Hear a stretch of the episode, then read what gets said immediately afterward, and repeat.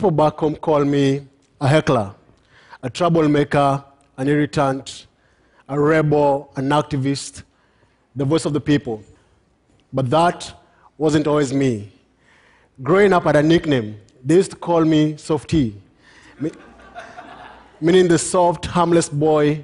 Like every other human being, I avoided trouble. In my childhood, they taught me silence. Don't argue, do as you're told. In Sunday school, they taught me don't confront, don't argue. Even if you're right, turn the other cheek. This was reinforced by the political climate of the time. Kenya is a country where you are guilty until proven rich. Kenya's poor are five times more likely to be shot dead by the police who are meant to protect them than by criminals. This was reinforced by the political climate of the day. We had President Moi, who was a dictator. He ruled the country with an iron fist, and anyone who dared question his authority was arrested, tortured, jailed, or even killed. That meant that people were told to be smart cowards, stay out of trouble. Being a coward was not an insult, being a coward was a compliment. We used to be told that a coward goes home to his mother. Well, that meant that if you stay out of trouble, you're going to stay alive.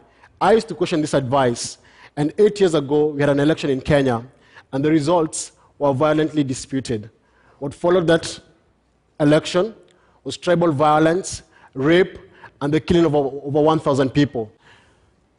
My work was to document the violence. As a photographer, I took thousands of images. And after two months, the two politicians came together, had a cup of tea, signed a peace agreement, and the country moved on. I was a very disturbed man because I saw the violence firsthand. I saw the killings. I saw the displacement. I met women who had been raped, and it disturbed me. But the country never spoke about it. We pretended. We all became smart cowards. We decided to stay out of trouble and not talk about it. Ten months later, I quit my job. I said I could not stand it anymore. After quitting my job, I decided to organize my friends to speak about the violence in the country, to speak about the state of the nation. And 1st June 2009 was the day that we were meant to go to the stadium and try and get the president's attention. It's a national holiday, it's broadcast across the country. And I showed up at the stadium. My friends did not show up. I found myself alone. And I didn't know what to do. I was scared. But I knew very well that that particular day I had to make a decision. Was I going to live as a coward like everyone else? Or was I going to make a stand? And when the president stood up to speak, I found myself on my feet, shouting at the president, telling him to remember the post election violence victims, to stop the corruption. And suddenly, out of nowhere, the police pounced on me like hungry lions. They held my mouth and dragged me to the stadium where they thoroughly beat me up and locked me up in jail. I spent that night in a cold cement floor in the jail. And that got me thinking what was making me feel this way? My friends and family thought I was crazy because of what I did. And I, the images that I took were disturbing my life. The images that I took was just a number to many Kenyans. Most Kenyans did not see the violence, it was a story to them. And so I decided to actually start a street exhibition to show the images of the violence across the country and get people talking about it. We traveled the country and showed the images, and this was the journey that started me to the activist path, where I decided to become silent no more, to talk about those things.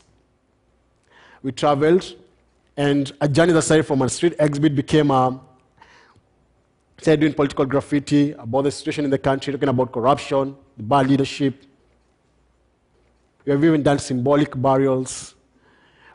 We have delivered live pigs to Kenya's parliament as a symbol of a politician's greed.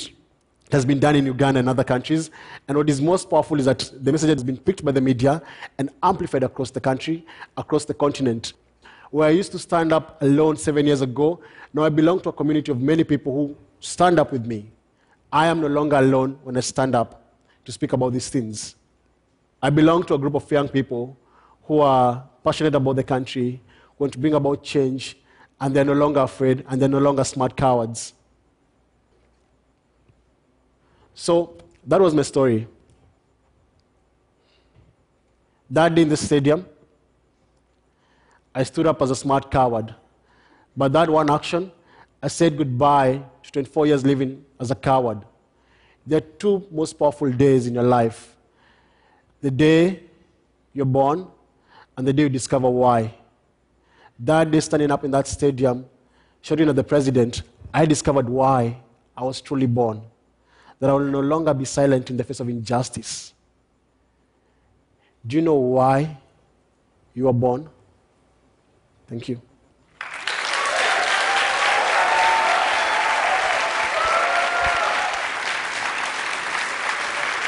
It's an amazing story. I just want to ask you a couple quick questions.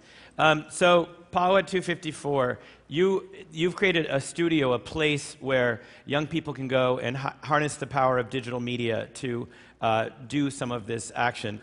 What's happening now with Pawa? So we have this community of filmmakers, graffiti artists, musicians. When there's an issue in the country, we come together, we brainstorm, and take up on that issue. So our most powerful tool is art because we live in a very busy world where people are so busy with their, their life and they, they don't have time to read. So we package our activism and we package our message in art.